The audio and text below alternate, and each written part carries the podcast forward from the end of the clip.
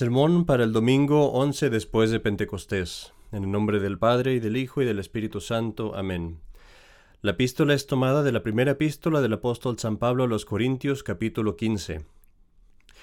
Os traigo a la memoria, hermanos, el Evangelio que os he predicado, que habéis recibido, en el cual os mantenéis firmes, y por el cual sois salvos si lo retenéis tal como yo os he anunciado, a no ser que hayáis creído en vano.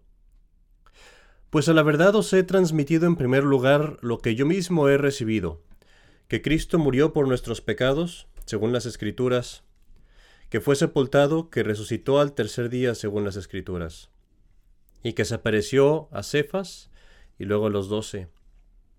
Después se apareció una vez más, una vez, perdón, a más de quinientos hermanos, de los cuales muchos viven todavía y algunos murieron, Luego se apareció a Santiago y luego a todos los apóstoles. Y después de todos, como a un abortivo, se me apareció también a mí. Porque yo soy el menor de los apóstoles, que no soy digno de ser llamado apóstol, pues perseguí a la iglesia de Dios. Mas por la gracia de Dios soy lo que soy, y la gracia que me confirió no ha sido estéril, antes he trabajado más que todos ellos, pero no yo, sino la gracia de Dios conmigo. El Evangelio de nuestro Señor Jesucristo de acuerdo a San Marcos. Capítulo 7. Versículos 31 al 37. Dejando de nuevo los términos de Tiro, se fue por Sidón hacia el mar de Galilea atravesando los términos de la Decápolis, y le llevaron un sordo y tartamudo, rogándole que le impusiera las manos. Y tomándole nuestro Señor Jesucristo, tomándole aparte de la muchedumbre, metióle los dedos en los oídos y escupió en el dedo y le tocó la lengua. Y mirando al cielo suspiró y dijo Éfeta, que quiere decir ábrete. Y se abrieron sus oídos y se le soltó la lengua y hablaba expeditamente. Le encargó que no lo dijesen a nadie, pero cuanto más se lo encargaba, mucho más lo publicaban, y sobremanera se admiraban diciendo, todo lo ha hecho bien, a los sordos hace oír y a los mudos hablar. En el nombre del Padre y del Hijo y del Espíritu Santo. Amén. En la epístola el apóstol San Pablo nos habla de la fe y de la importancia de conservar la fe tal cual se nos ha dado. Aquí vemos una, un texto muy importante, muy crucial, al ver ahora la crisis que vivimos en la iglesia, o más bien el ataque de la iglesia modernista vemos la importancia de que la fe no se puede cambiar, de que tiene que recibirse y pasarse a los demás tal cual como la hemos recibido. Cuando hablamos de la fe, la fe católica, nuestra fe católica, la palabra fe, solemos, eh, puede ser que perdamos el, el significado, el sentido de la palabra. Cuando escuchamos una palabra muy frecuentemente pasa eso, que perdemos el sentido. Es como cuando comemos una cosa que nos gusta mucho y la comemos con mucha frecuencia, llega un momento en el que nos enfada, eh, perdemos el sabor, ya no nos sabe a nada. Es muy importante entonces de vez en cuando comprender bien el significado de las palabras. ¿Qué quiere decir el decir nuestra fe católica? La fe no es una idea particular que tenemos como miembros de un grupo. No es que sea una herencia cultural que tenemos que pasarle a los demás. Es una verdad. Y es una verdad muy importante. Una verdad que nos fue explicada, que nos fue enseñada por nuestros padres, por nuestros antepasados, por las generaciones que vinieron antes de nosotros es una verdad que es necesaria para nuestra existencia, para nuestra salvación, para nuestro bienestar. Es una verdad que es necesaria para, para ser felices, para sobrevivir. Es una verdad que nos fue enseñada en muchas maneras, a través de diferentes medios. Se nos, eh, se nos refresca la memoria en esta verdad a través de los sermones, por la práctica de nuestra religión, por la práctica de esas eh, de la oración y de esas disciplinas que nos impone esa misma verdad de la que estamos hablando. De esta verdad depende el futuro de nuestra familia, de nuestros países, de toda la humanidad. De esta verdad depende no solamente nuestro tiempo, sino toda nuestra eternidad. De una verdad, de un hecho, de una realidad. Esto es lo que queremos decir cuando decimos nuestra fe católica. Y es lo que San Pablo quería decir cuando les hablaba a los corintios. Cuando les decía, os traigo a la memoria, hermanos, el Evangelio que os he predicado, que habéis recibido, en el que os mantenéis firmes, y por el cual sois salvos si lo retenéis tal como yo os anuncié. Tal como yo os anuncié, si lo retenéis. Las verdades no cambian, no pueden cambiar. Si tenemos una mentira, una ficción, una historia, un cuento, son cosas que se pueden modificar, las puede uno modificar a gusto. Pero la verdad no la puede uno tocar. Si la toca uno, si la cambia uno en lo más mínimo, la destruye totalmente. No puede existir una verdad que se cambie. ya no es una verdad más. Y por eso nuestra fe tiene que ser sin cambios, no puede cambiar. Debemos, como dice el apóstol San Pablo, debemos retenerla. Y la debemos transmitir como la recibimos, ni más ni menos. Y esta transmisión de esta verdad es lo que llamamos la tradición, la tradición que es, es un fundamento de nuestra fe. Y, fíjate, fíjate cómo el apóstol eh, pone, una, un, pone gran énfasis en que solamente nos salvaremos si la retenéis, dice, tal como yo os anuncié. Qué hermoso tesoro tenemos en esta verdad, en esta fe. Es una verdad que ilumina a todo el mundo, es una verdad que cambia vidas, es una verdad que le da significado al mundo, a cada día, a cada segundo, a cada sufrimiento, a cada alegría que tenemos.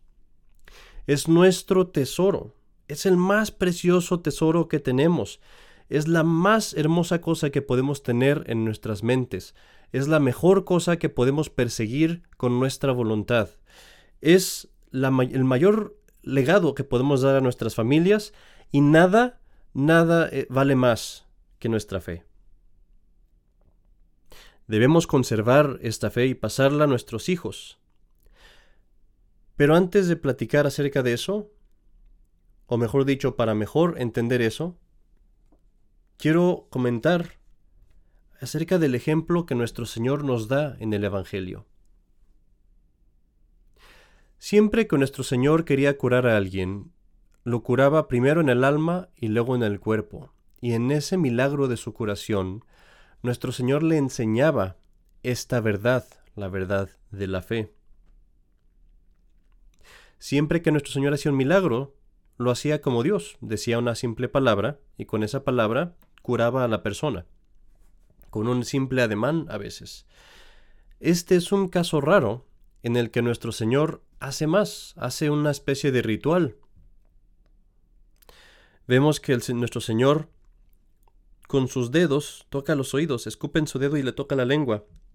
Y una cosa que es importante para entender por qué nuestro Señor hace esto es lo siguiente.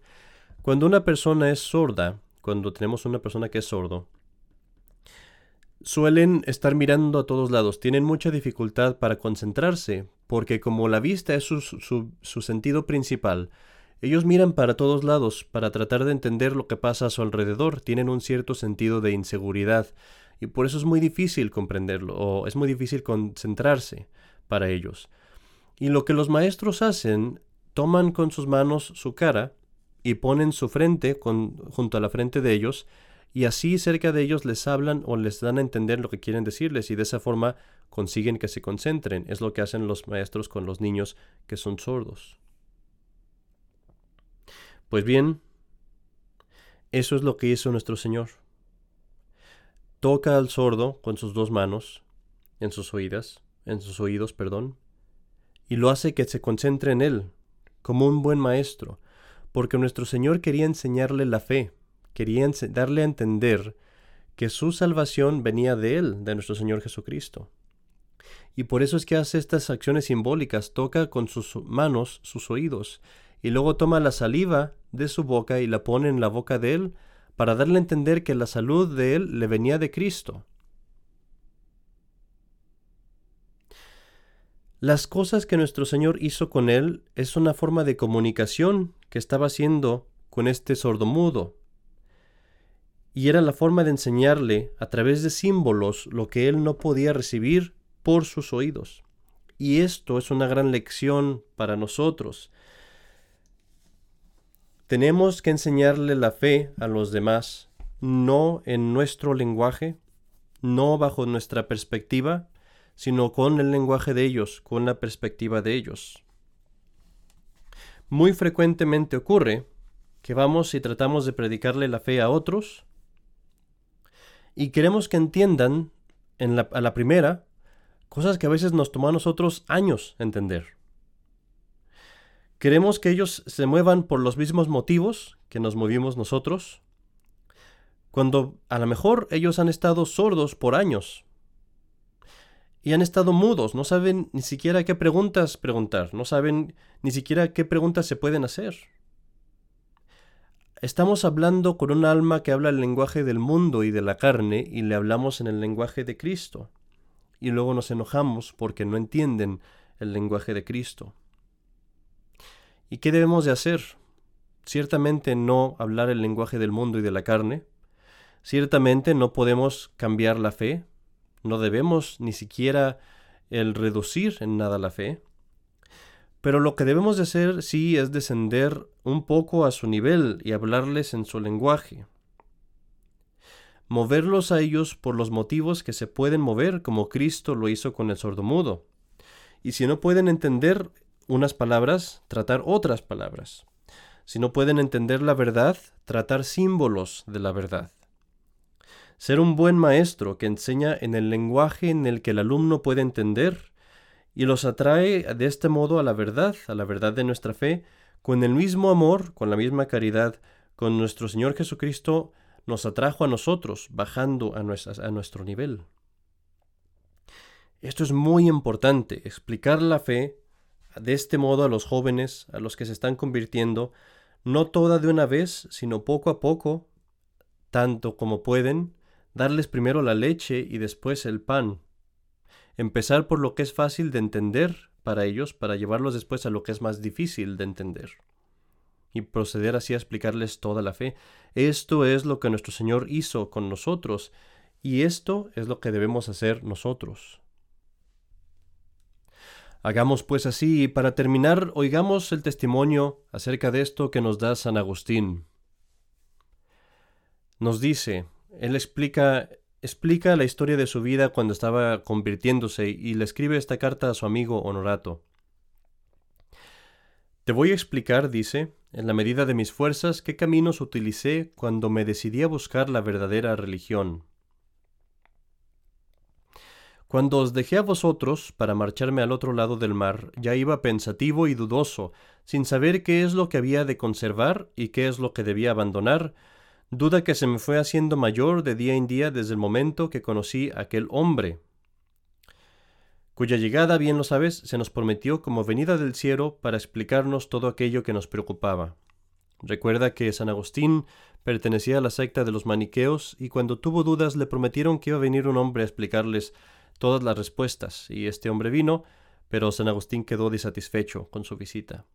Dice él, Pronto me di cuenta de que era exactamente igual que los demás, excepto en cierta elocuencia de la cual disfrutaba. Desde el momento en que llegué a Italia, mi preocupación no consistía en si había de permanecer en aquella secta, que ya deploraba haber conocido, sino en cómo había de encontrar la verdad por la que suspiraba. Con frecuencia me parecía que no podría encontrarla, y entonces me dejaba llevar de las corrientes y olas de los escépticos, a quienes prometía mi voto. Pero inmediatamente me ocurría que al considerar en la medida de mis fuerzas la vivacidad del entendimiento humano y su sagacidad y perspicacia no me parecía que la verdad estuviera escondida. sino que no sabíamos encontrar el modo de buscarla, y que habíamos de hallar ese modo recibiéndolo de alguna autoridad divina. Sigue diciendo, quedábame pues el averiguar cuál había de ser esa autoridad divina, siendo así que en medio de tantas disensiones, de tantas discusiones, eran muchos los que me prometían esa autoridad divina, o sea, eran muchos los que, los que pretendían hablar en nombre de Dios. Me, me topaba con una selva inextricable en la que me daba mucha pena perderme, y en la que me revolvía sin descanso, ansioso de encontrar el camino. Cada vez me, me cansaba más de esos tales a quienes ya había decidido abandonar. No me faltaba en medio de tales peligros sin orar a la divina providencia con gritos de lágrimas y compasión para que me ayudara. Lo hice, lo hice mucho, y ya casi me habían convencido los sermones del obispo de Milán, que era San Ambrosio. Había decidido ya apuntarme como catecúmeno en la iglesia a la que me habían entregado mis padres, la iglesia católica, hasta que encontrase lo que deseara o me convenciera, por fin, de que no había por qué buscarlo. En aquel momento, dice San Agustín, si hubiese habido alguien capaz de enseñarme, me habría encontrado sumamente dócil. Y así le dice a su amigo, procura que a ti te ocurra lo mismo, y si te parece que te has cansado bastante, decídete a poner fin a todos tus trabajos. Sigue el camino de las enseñanzas católicas que han llegado hasta nosotros desde Cristo, por medio de los apóstoles, y que desde nosotros han de seguir llegando a toda la posteridad. En el nombre del Padre, y del Hijo, y del Espíritu Santo. Amén.